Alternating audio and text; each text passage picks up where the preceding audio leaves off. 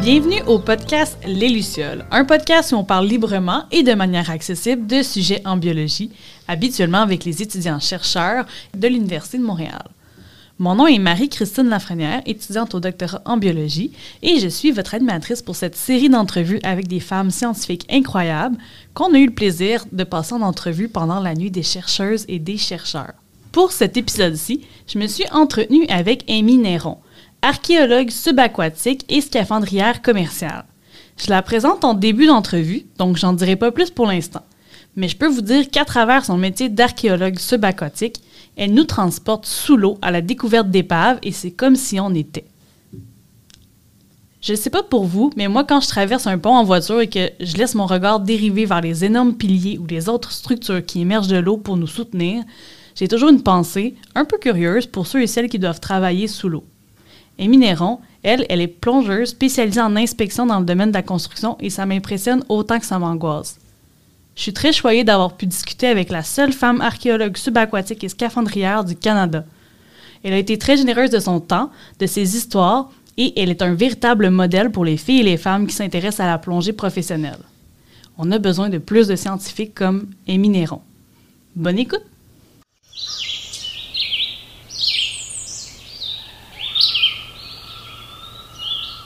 Amy Néron, bienvenue au podcast Les Lucioles. Merci, Marie-Christine. Merci de participer à notre épisode spécial qu'on enregistre au Jardin botanique pendant la nuit des chercheuses et des chercheurs, un événement de l'espace pour la vie. Amy, vous avez un métier ou un domaine assez spectaculaire et unique. Moi, juste à y penser, j'angoisse.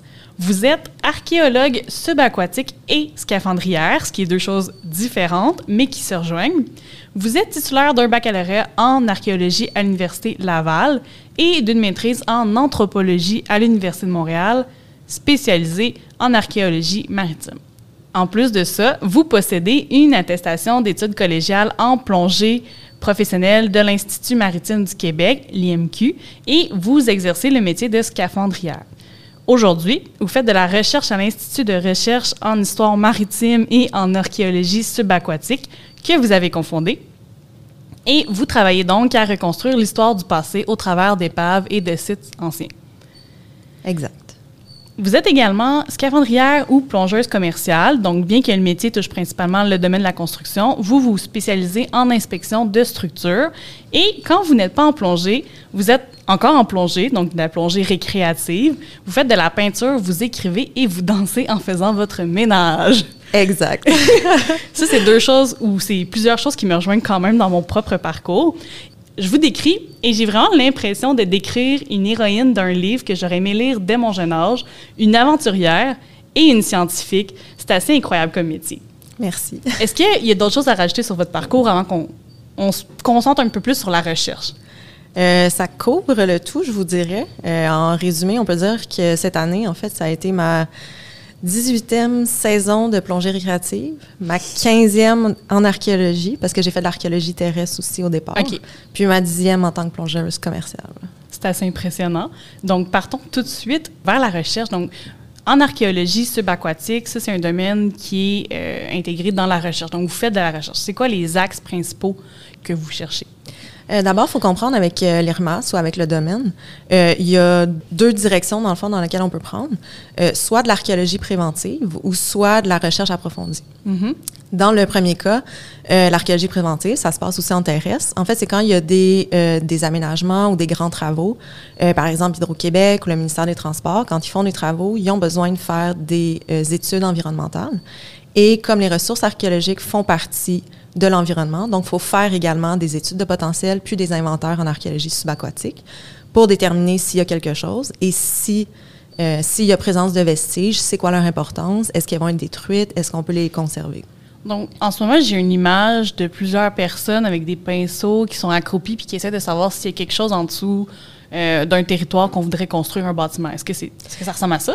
ça ressemble un peu à ça quand on fait de la fouille fine. Sinon, ça peut être la surveillance euh, d'une pelle mécanique où il n'y a absolument rien, mais on le fait quand même en préventif. Euh, sinon, on pèle beaucoup de briques et de grosses pierres. ça, c'est vraiment pour l'archéologie terrestre. en subaquatique, on utilise donc des nouvelles technologies, des sonores, sonores à balayage latéral, magnétomètre, multifaisceau, pour essayer de déterminer s'il y a des cibles intéressantes. Euh, si c'est des grosses épaves, c'est assez, euh, c'est assez clair, c'est évident. Euh, maintenant, il y a des cibles secondaires, si vous voulez, que là, on est comme, OK, ben, on n'est pas sûr c'est quoi, fait que là, il faudra aller les vérifier. Si c'est sécuritaire, on le fait en plongée. Sinon, on envoie un robot sous-marin pour avoir des images, des mesures, puis voir les mesures d'atténuation qu'on a besoin de réaliser. Donc, c'est comme un gros scan. Exact. Puis là, on regarde qu'est-ce qu'il y a, puis il y a des formes différentes, puis là, on peut déterminer si c'est un objet qui est intéressant ou non.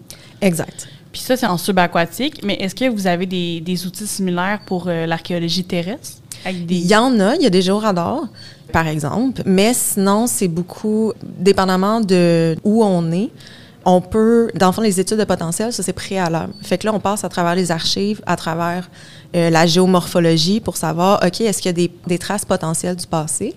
Ou, par exemple, euh, dans le Vieux-Montréal, il y a mhm. toujours quelque chose. on le sait. Fait que ça fait partie des projets de construction, des projets d'aménagement, c'est vraiment automatique. Puis c'est réalisé en parallèle ou au préalable. Donc tout ça, c'est de l'archéologie préventive. Exactement. Puis il y avait un autre type d'archéologie. Oui, là on tombe dans la recherche approfondie ça, c'est le fun. Parce que là, on travaille soit sur un site en particulier ou sur un sujet en particulier. Puis là, un peu comme dans les milieux académiques, on travaille vraiment en profondeur. Euh, recherche en archives, euh, ça peut être euh, des analyses chimiques, dépendamment de ce sur quoi on travaille, analyse de collection, analyse d'architecture navale. Enfin, peu, peu, importe le thème. Le côté difficile là-dedans, c'est qu'il faut aller chercher des demandes de subventions. Donc, c'est beaucoup plus cher, ça prend beaucoup plus de temps, mais c'est vraiment, c'est vraiment là qu'on s'en va, vraiment vers le cœur des connaissances puis du développement, de reconstruire l'histoire, par exemple, ou de comprendre comment un site euh, est vraiment dynamique, puis la culture matérielle qu'il y avait à bord aussi. Donc, est-ce que vous plongez, vous allez récolter des échantillons de sédiments, d'organismes ou d'autres choses, puis vous les rapportez? C'est comment ça fonctionne? Oui, bien, euh, ça, c'est dans le cadre, par exemple, de projets multidisciplinaires. Euh, à la base, on essaie de favoriser la conservation in situ. Ça veut dire qu'on laisse l'épave ou on laisse le site puis les artefacts sur place, à moins d'évaluer qu'il y a vraiment une menace de conservation. Les fouilles, c'est vraiment rare qu'on fait des fouilles vraiment complètes. Sinon, on peut faire euh, des petits sondages pour voir qu'est-ce qu'il y a en dessous, euh, comment les pièces de bois s'articulent. Est-ce qu'on a des artefacts? Parce que des fois, dater les artefacts, ça l'aide à reconstituer, dans le fond, l'époque, parce qu'on n'a pas toujours le nom d'une épave bien identifié. Mhm. Fait qu'est-ce qu'un objet, ça pourrait être une tasse de thé? C'est quoi les objets qui sont issus des épaves? On a de tout. Ça peut être la quincaillerie, un clou qui, qui servait à comme, tenir une porte à bord, comme ça peut être des assiettes, comme ça peut être une pompe, euh, des, des, des, bouts de cordage. Euh, ça peut être aussi, par exemple, des dés. Euh, il y a différents aspects parce que le navire était une machine à la base. Mm-hmm. Donc là, c'est comment le, navire faisait pour euh, se déplacer. Ensuite, il y a la raison de cette épave-là. Fait qu'est-ce que c'était un cargo? Est-ce que c'était un navire passager? Bon, qu'est-ce qu'il y avait à bord? Donc ça, ça va être une différence. si on a une porcelaine, mm-hmm. peut-être que ça servait au capitaine. Si on en a 500, ben probablement que c'était dans la cale puis que ça servait de marchandises. Est-ce que vous euh, regardez un peu ce qui est vraiment proche de l'épave ou vous étendez vos recherches un peu plus loin, un rayon de 1 km autour de l'épave, vous creusez? Comment ça se passe? Ça dépend des sites. Il y a des sites qui sont extrêmement brisés, euh, puis que là, il y a juste, c'est vraiment euh, circonscrit. Il y a des sites dont on ne connaît pas la portée, puis c'est là où c'est pertinent des fois de faire euh, plus de recherches, du ROV, étendre, parce que souvent, lors d'un événement comme un naufrage, le navire se brise. Donc, il y a des débris un peu partout autour de l'épave. Ça, ça fait partie d'établir, dans le fond, le, périmètre du site archéologique. Puis pour comprendre ces sites-là aussi, euh, pour revenir un peu à ta question de tantôt, euh, un site d'épave, c'est pas juste des vestiges anthropiques parce que c'est, euh, ça, fait partie d'une dynamique environnementale.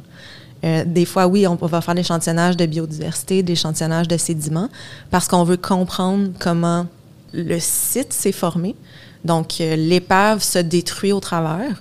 Euh, il y a des choses qui changent à bord, euh, dépendamment, par exemple, des, marins de changement de garde. Mm-hmm. Euh, puis, durant le naufrage, l'épave se brise. Puis, une fois qu'elle est, par exemple, dans le fond de l'eau, ben, il y a des dynamiques. Est-ce qu'il y a mm-hmm. du vent, du courant, des vagues, des glaces? il y a tellement de conditions qui changent qu'on essaie d'établir comment ça s'est passé, puis comment le site réagit aujourd'hui.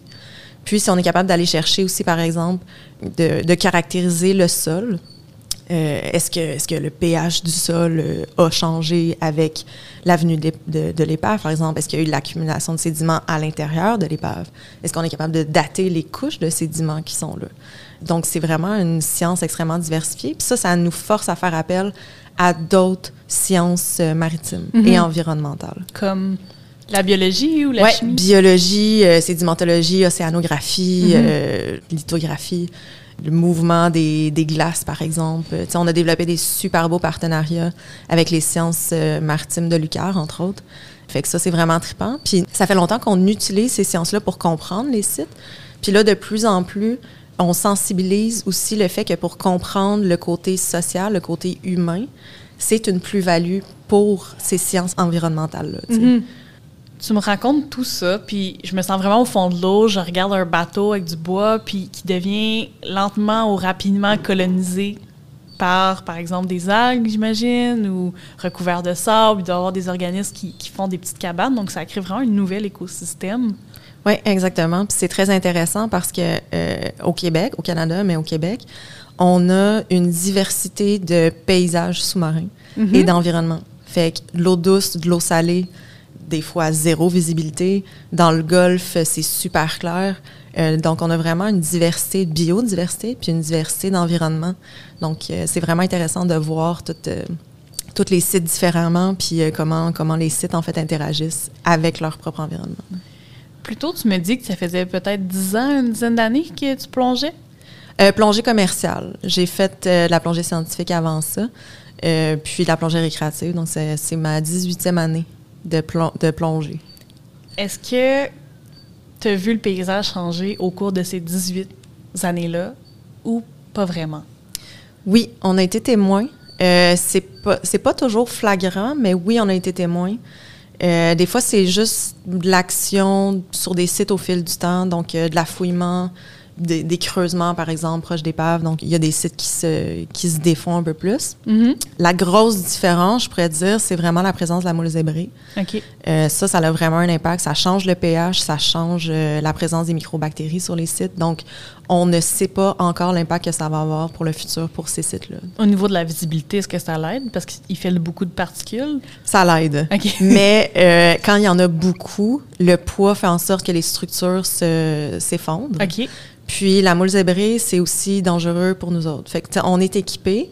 Mais- Mettons, euh, il fait chaud en plein été, puis on travaille juste avec des petits gants, ben on peut se couper sur des moules zébrées.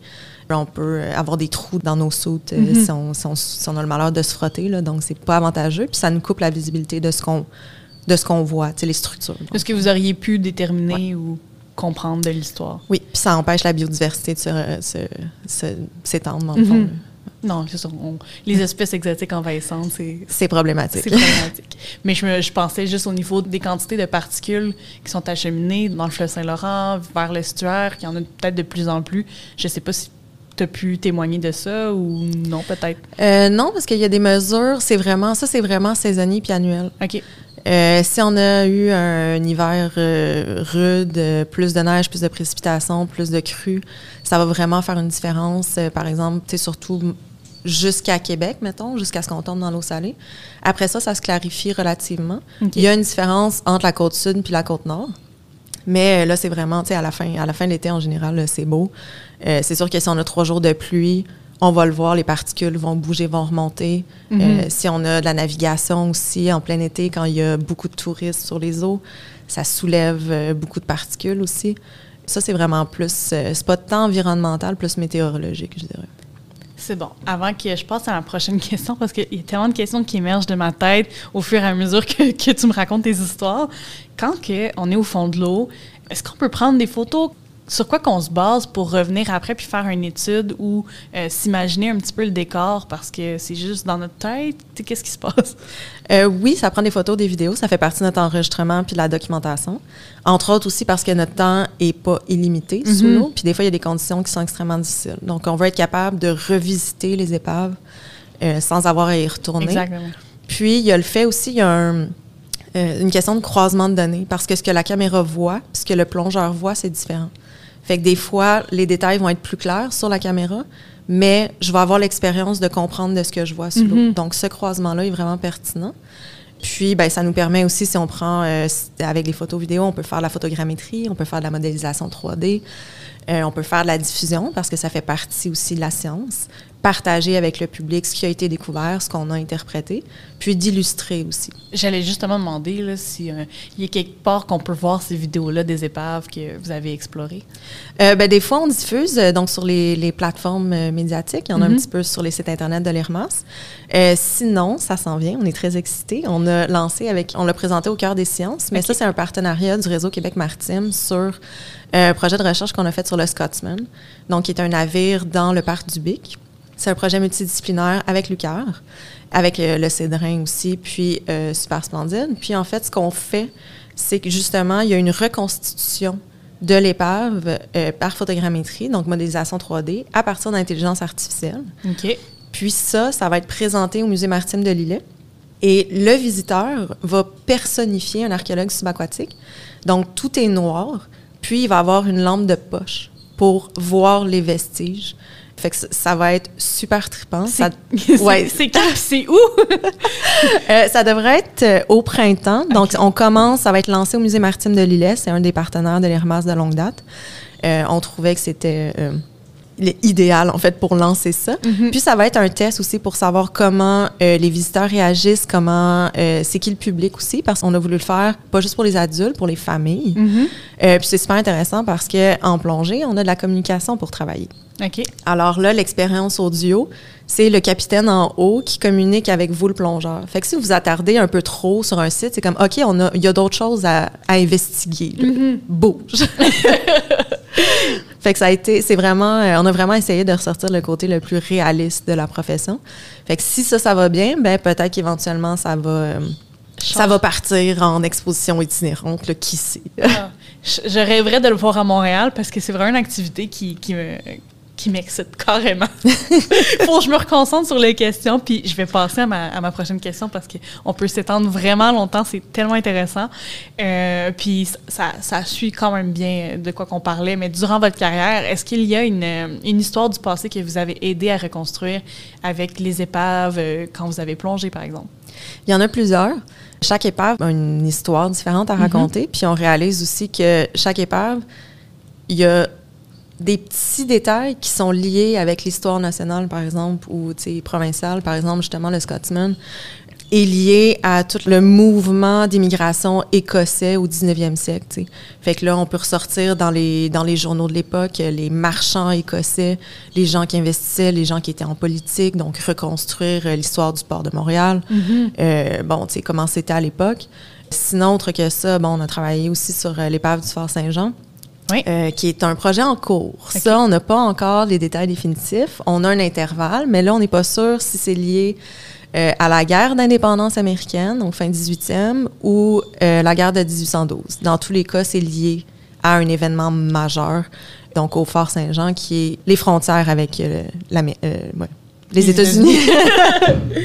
Donc, le, Fort Saint-Jean, c'est près de quelle rivière? C'est où environ?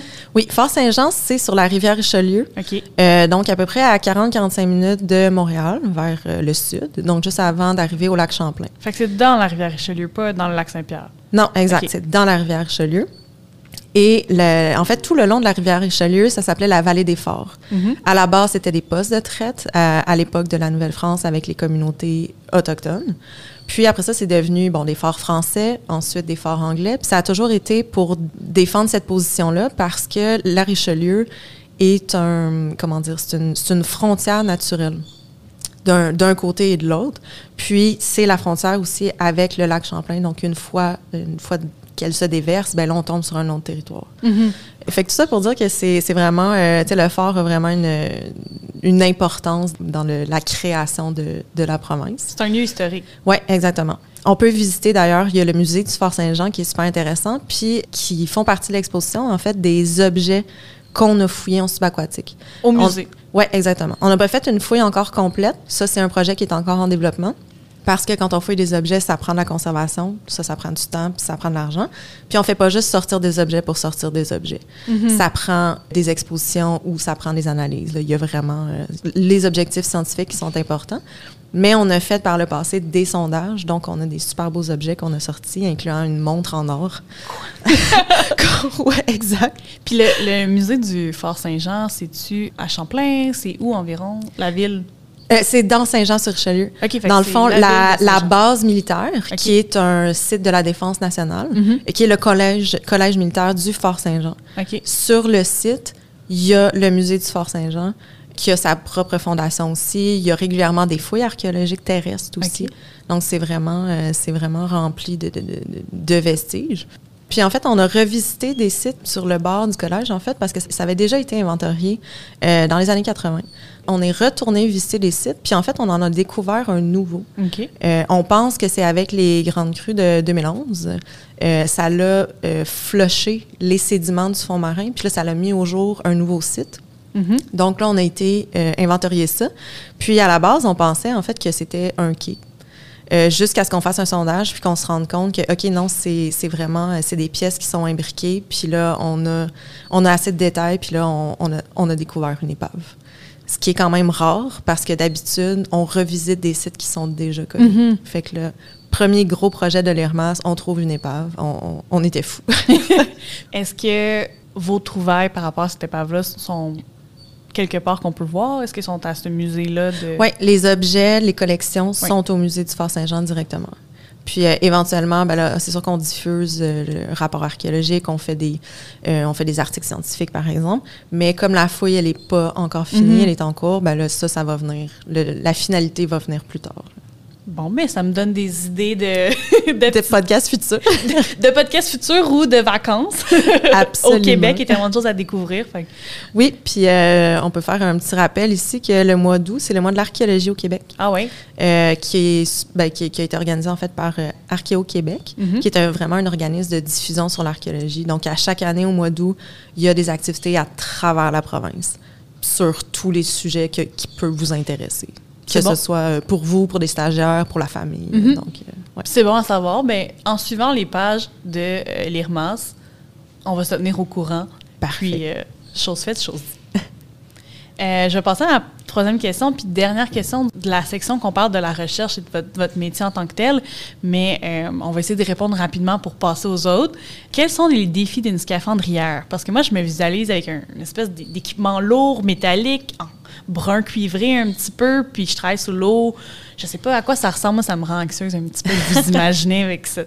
J'ai fait une plongée avec cet équipement-là. Oui. C'est vraiment lourd, je travaillerais pas avec ça. OK?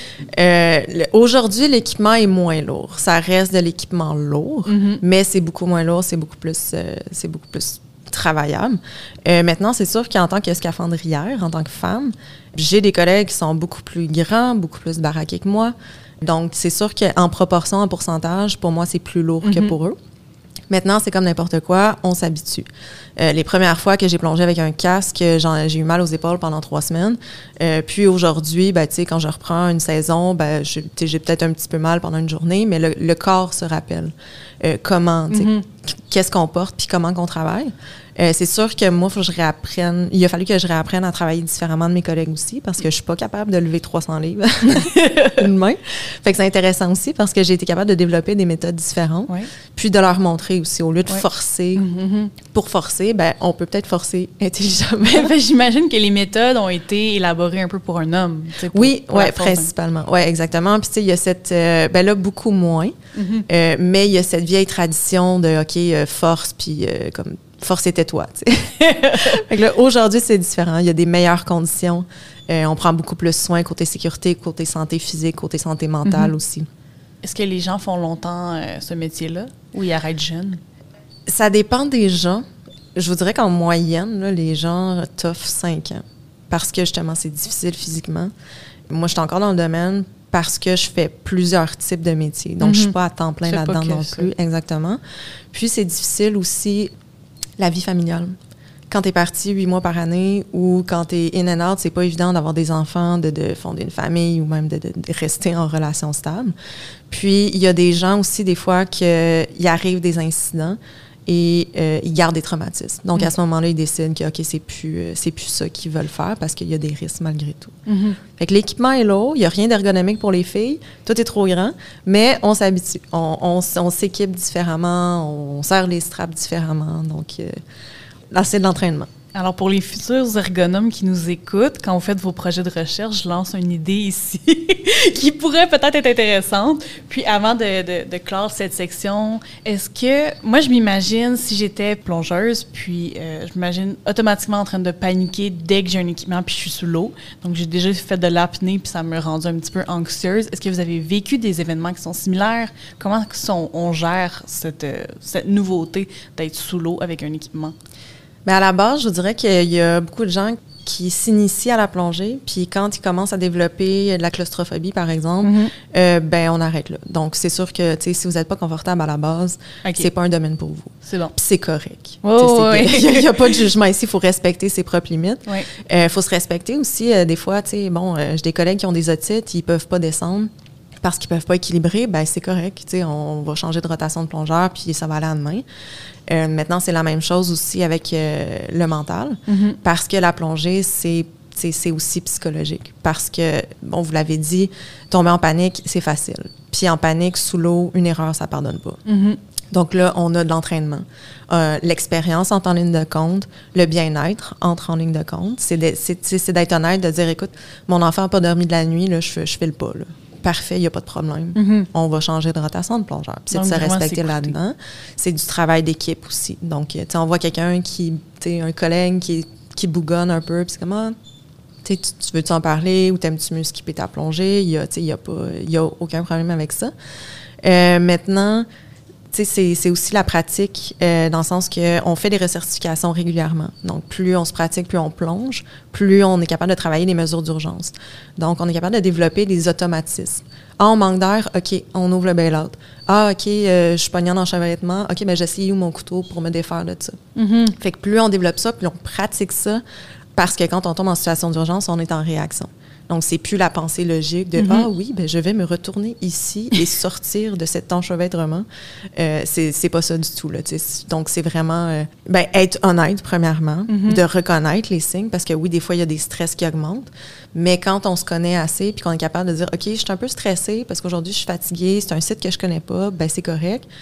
Jusqu'au point de dire OK, là, il y a drapeau rouge. Ah, OK, drapeau rouge. OK, là, euh, là, là, là, je suis pas à l'aise. Puis là, Mhm. c'est d'être capable de le communiquer, savoir OK, est-ce qu'on peut sortir de la situation, est-ce qu'on peut mitiger des mesures si c'est des mesures de sécurité parce qu'il y a des risques plus que la normale?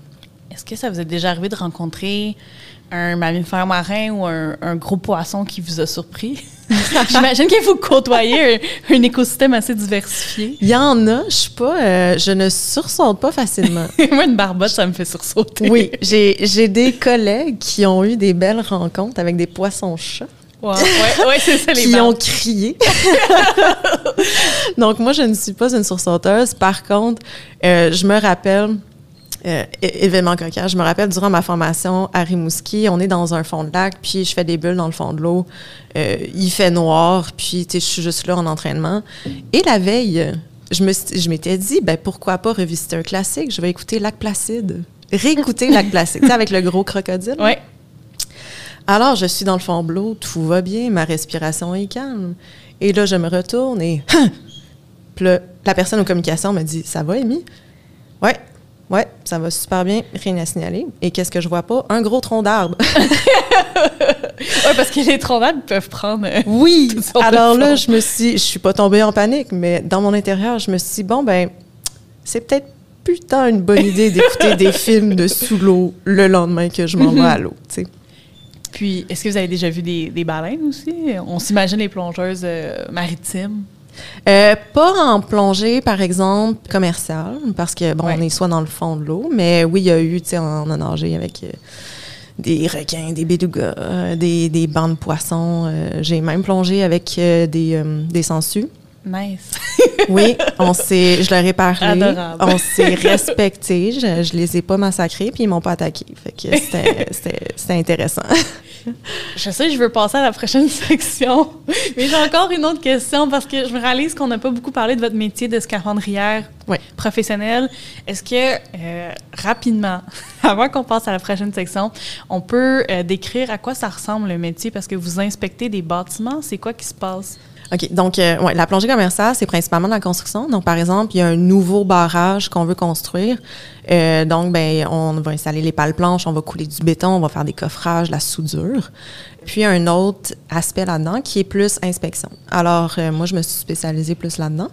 C'est un lien un peu avec l'archéologie, dans le fond, que, au lieu d'inspecter des structures anciennes, ben, c'est des structures modernes.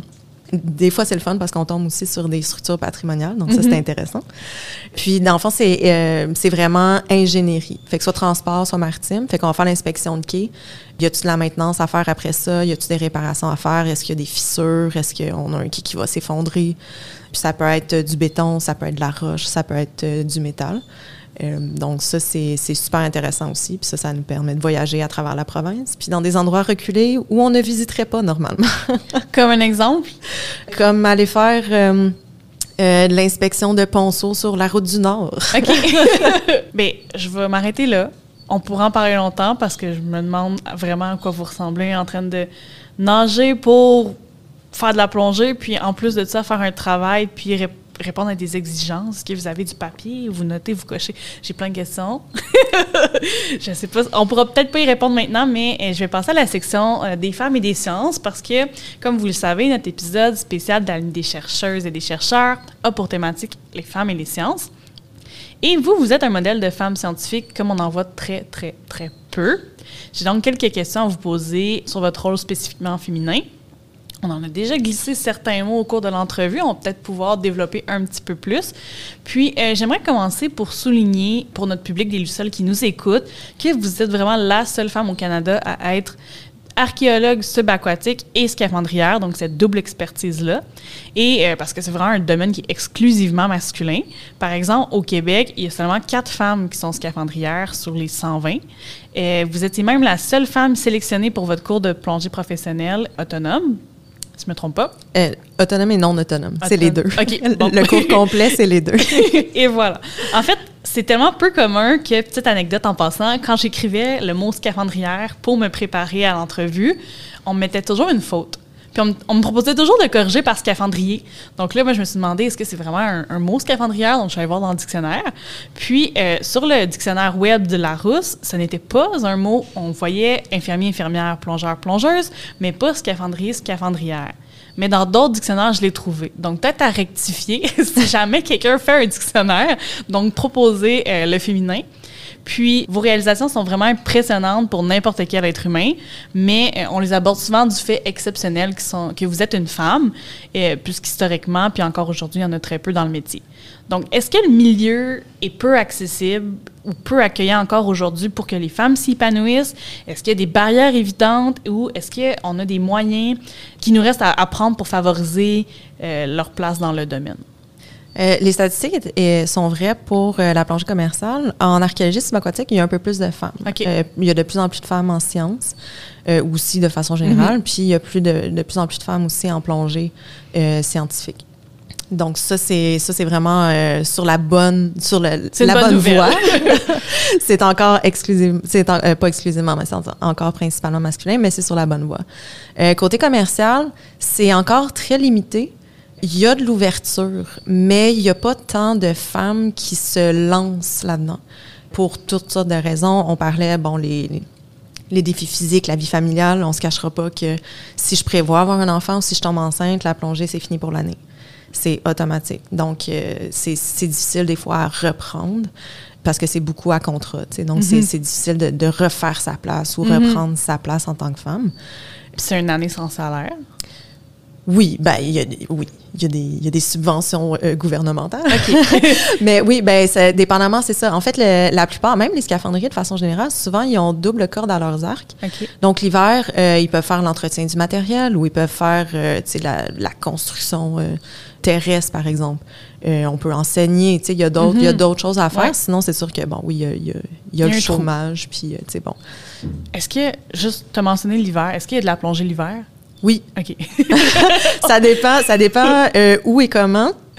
C'est sûr que si on a des glaces euh, qui descendent le courant, c'est dangereux, fait que c'est non. Euh, Il y a de la plongée sous glace. Euh, puis, ça va dépendre aussi. On essaie le moins possible de prévoir des projets euh, en hiver parce que l'équipement gèle. oui. Donc, ça, c'est dangereux.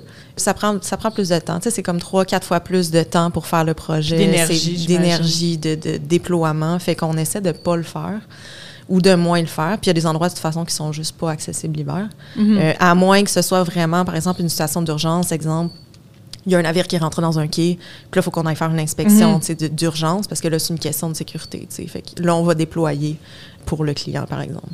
Bon, Euh, Pardonnez-moi le détour. il n'y a pas de problème. Mais on peut revenir, si on revient à la question, est-ce qu'il y a des choses qu'on n'a pas répondu ou peut-être, euh, c'est quoi les moyens qui nous restent à prendre? Oui, ben là, il y, a une, euh, euh, il y a eu un lancement, en fait, à l'occasion de la 75e anniversaire de l'IMQ. Un lancement, en fait, de campagne de sensibilisation qui s'appelait Voir grand sur les femmes dans le domaine maritime. Donc, pas juste plongée commerciale, mais en tant que pilote, euh, matelot, capitaine, euh, architecte naval, euh, euh, mécanique naval aussi. Donc, il y a, y a des mesures qui sont prises. Maintenant, il ne faut pas lâcher parce que c'est quand même peu commun. C'est des domaines à la base peu communs. Fait que les Mhm, gens ne savent ouais. pas ça. Donc, il y a énormément de sensibilisation à faire. Puis je pense que d'en parler, par exemple, avec les podcasts, euh, avec les médias, ça l'ouvre des perspectives pour les femmes. Puis éventuellement, de pouvoir les supporter. Euh, c'est sûr, comme vous avez mentionné tantôt aussi, on peut faire de l'équipement qui est plus approprié pour le corps féminin. ça, ça serait encore mieux. Mais sinon, il y a, y a de l'ouverture. Donc là, on est comme en période de transition, de dire, OK, là, on, veut, on peut avoir plus de femmes, il y a plus de place. J'ai entendu des histoires euh, un peu d'horreur avec des collègues féminines qui ne sont plus dans le domaine. Mais moi, j'ai eu la chance de côtoyer euh, des professeurs puis des, des, des, des collègues qui sont juste incroyables. Puis au final, mon genre a jamais été a jamais été soulevé tant que ça, outre qu'à la blague, parce qu'on a un sens de l'humour dépravé en plongée. Dépravé. Mais euh, sinon, tu sais, c'est au final, c'est comme que tu sois femme ou euh, gars ou vieux ou jeune, euh, si tu es capable de faire la job puis de bien la faire puis que tu es le fun à travailler avec, Mhm. c- c'est ça qui est important, tu sais. Il y a vraiment un changement de, mentalité là-dessus. Oui, exactement. Ben, c'est c'est le fun à entendre. Puis j'espère que ça l'encourage en ce moment. S'il y a des gens qui veulent se lancer ou si c'est quelque chose qui les intéresse, ça les encourage à poursuivre. Puis je suis vraiment contente juste de savoir que c'est en train d'être encore mieux. Puis, ben, deuxième question sur la section femmes et sciences, euh, que ce soit dans le domaine de l'archéologie ou dans le domaine de la plongée, est-ce qu'il y a des femmes qui ont agi comme mentors dans votre parcours ou d'autres qui vous ont inspiré ou d'autres qu'on devrait absolument connaître? Donc, je sais qu'il n'y a pas beaucoup de femmes qui sont plongeuses subaquatiques euh, et scaphandrières, mais J'ai j'ai pas eu la chance d'être euh, mentorée, principalement parce qu'on développe euh, le domaine actuellement. J'ai eu des inspirations masculines, évidemment, des chercheurs, euh, des super brillants chercheurs. Euh, côté femmes, par contre, je pourrais vous dire, euh, quand j'ai commencé ma carrière, donc en archéologie terrestre, Mhm. Professeur incroyable, euh, Alison Bain, à l'Université euh, Laval, super encourageante pour euh, toutes les, les femmes dans le domaine des sciences. Mhm. Puis j'ai eu des, des collègues aussi qui sont maintenant professeurs ou déchargés ou bon enfin qui ont, qui ont augmenté aussi dans, dans la hiérarchie de la science, mais qui à la base étaient des collègues à moi, mais qui étaient là un peu avant moi. Donc ça m'a permis de voir ok c'est possible de me rendre jusque là d'avancer. Donc je pourrais vous dire euh, Catherine Nausier, Karine Taché, Gina Vincelli, euh, Luce Lafrenière Archambault. Puis la plupart de ces femmes-là, vous pouvez les voir sur, euh, dans la série Au pic et à l'appel. Au pic, il y a la perte. Oui, sur la chaîne Historia qui est sortie. Euh, je ne sais pas si c'est en rediffusion, mais c'est sûrement accessible sur les réseaux sociaux. C'est vraiment sur la pratique de l'archéologie terrestre au Québec, OK. Avec les hauts et les bas. Puis euh, donc, c'est quand même un portrait euh, excellent. Euh, puis vous pouvez voir la diversité des, des gens, des gens aussi, là, des collègues masculins, des collègues féminins, des spécialités de- d'analyse.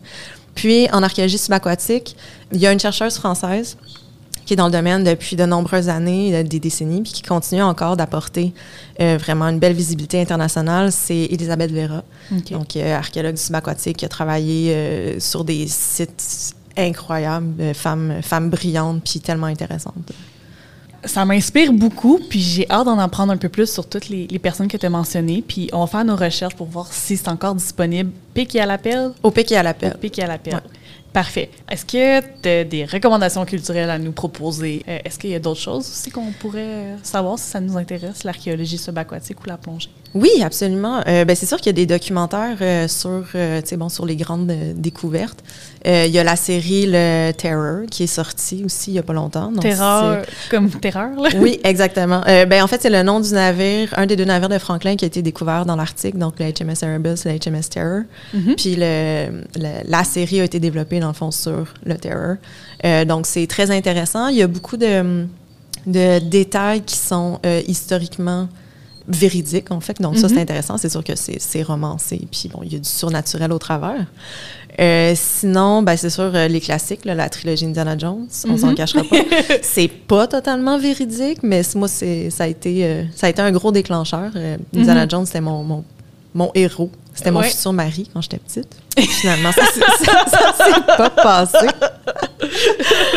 Sinon, euh, côté qui n'a pas du tout rapport avec la science, pour ceux qui parlent anglais, euh, moi j'adore le podcast américain The Last Podcast on the Left.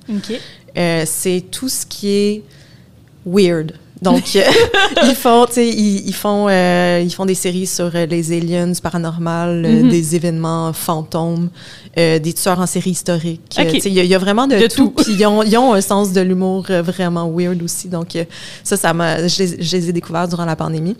Ça, ça rejoint beaucoup ma diversité. Tu sais, j'aime autant les films d'horreur que les films pour enfants. Donc ça, j'ai trouvé ça super intéressant. Puis deux livres. OK. Le Peuple rieur, entre autres de Serge Bouchard, qui est super intéressant. Ça l'offre une perspective euh, sur les communautés autochtones d'un mm-hmm. point de vue ethno-socio, mais une perspective pas du tout colonialiste. il a été, il a été vive là, puis je pense qu'il rend un portrait euh, super intéressant. Puis, entre autres, au travers, il rend hommage aussi aux femmes. Mm-hmm. Parce que souvent, euh, les écrits ou les histoires euh, sont faits sur les grands chasseurs ou les grands événements ou les hommes, alors que la place des femmes au quotidien a été complètement mis de côté. Donc ça, ça remet en perspective, c'est super intéressant. Puis, je ne l'ai pas encore lu, mais j'ai vraiment hâte. Le nouveau roman d'Anaïs Barbeau-Lavalette, mm-hmm. Femme fleuve. J'adore le titre. Oui. Donc, si c'est à moi, c'est bon de tout ce qu'elle a écrit, c'est sûr que c'est incroyable. Donc, je vous le recommande, même si je ne l'ai pas lu, c'est sûr que c'est bon. C'est sûr. Euh, mais merci pour ces recommandations culturelles. On va les mettre dans la description parce que euh, ça a l'air vraiment fascinant. Autre question à réponse ultra rapide. Trois mots-clés que vous utiliseriez pour décrire la science? Passion, réflexion, diversité. J'adore. Autre question rapide. En une phrase, quel mythe dans votre domaine vous aimeriez déconstruire? Que l'archéologie subaquatique, c'est pas juste aller sur des épaves et ramasser des objets. Mm-hmm. Il y a vraiment une science, il y a des procédures, il y a une méthodologie, il y a de la rigueur, il y a de l'éthique, il y a des objectifs scientifiques, euh, il y a du développement, il y a de l'analyse, l'interprétation. C'est vraiment une, science qui est complexe, puis c'est pas juste du terrain, puis de la plongée, puis des objets. J'adore. Mais juste moi, aujourd'hui, vous m'avez vraiment ouvert les yeux sur le métier, puis je me suis sentie en dessous de l'eau, en train de comprendre un peu ce qui se passait. Donc, je vous remercie pour ça. Puis, je suis certaine aussi que vous avez euh, et que vous allez encore aujourd'hui et dans le futur inspirer plusieurs autres jeunes filles, jeunes femmes dans le métier. Donc, vous avez dit que vous, vous n'aviez pas de mentor exceptionnellement féminin, mais j'imagine que vous, vous allez l'être pour beaucoup d'autres. Donc, ce qui m'amène à ma dernière question. Est-ce que vous auriez un conseil à partager avec des jeunes femmes qui pensent se lancer dans le domaine, soit de l'archéologie ou de la plongée commerciale? Dans le doute, foncez. Suivez votre passion parce que passer au travers des peurs, passer au travers de toutes les incertitudes qu'on a, au pire, ça fonctionne pas, puis on apprend une leçon, puis on se redirige vers ce qu'on a vraiment envie. Mais si on passe à travers ça, puis qu'on accède à l'autre côté du miroir, mm-hmm. le sentiment de fierté, d'accomplissement, d'aventure, c'est ça n'a pas de prix. Donc, allez-y. Lâchez, lâchez-vous lousse. Dans le doute au gaz au bout. Exact. Amy Néron, c'est ce qui met fin à notre entretien. Merci énormément pour votre temps et vos histoires. Je suis vraiment privilégiée, en fait, que j'ai eu la chance de découvrir tout votre domaine avec vous à travers le podcast. Euh, est-ce qu'on peut suivre votre parcours ou votre découverte quelque part? Euh, oui, ben euh, c'est sûr que mes, mes, mes réseaux sociaux personnels. Sinon, au travers de la page, les pages de l'IRMAS, donc, on a un site euh, Internet. Vous pouvez nous rejoindre également euh, par courriel sans problème. Et sinon, vous pouvez suivre sur les médias sociaux. Donc, on est sur les plateformes Facebook, Instagram et LinkedIn. Et euh, on est partenaire aussi avec Archeo Québec, qui est un organisme de diffusion. Donc, eux aussi font du partage de ce que de ce qu'on fait aussi au cours de l'année. Tout ça, on va mettre ça dans la description. C'est euh, une mine d'outils. Euh, vous pouvez, pour nos auditeurs, nos auditrices, ben, vous pouvez retrouver Émy Néron euh, en entrevue sur la plateforme Twitch de Science à la carte. Donc, elle va peut-être un peu plus détailler au niveau de son parcours. pour nous, c'est ce qui met fin à l'entrevue, mais merci énormément. C'était un véritable plaisir. Merci à vous. C'est un privilège d'être ici.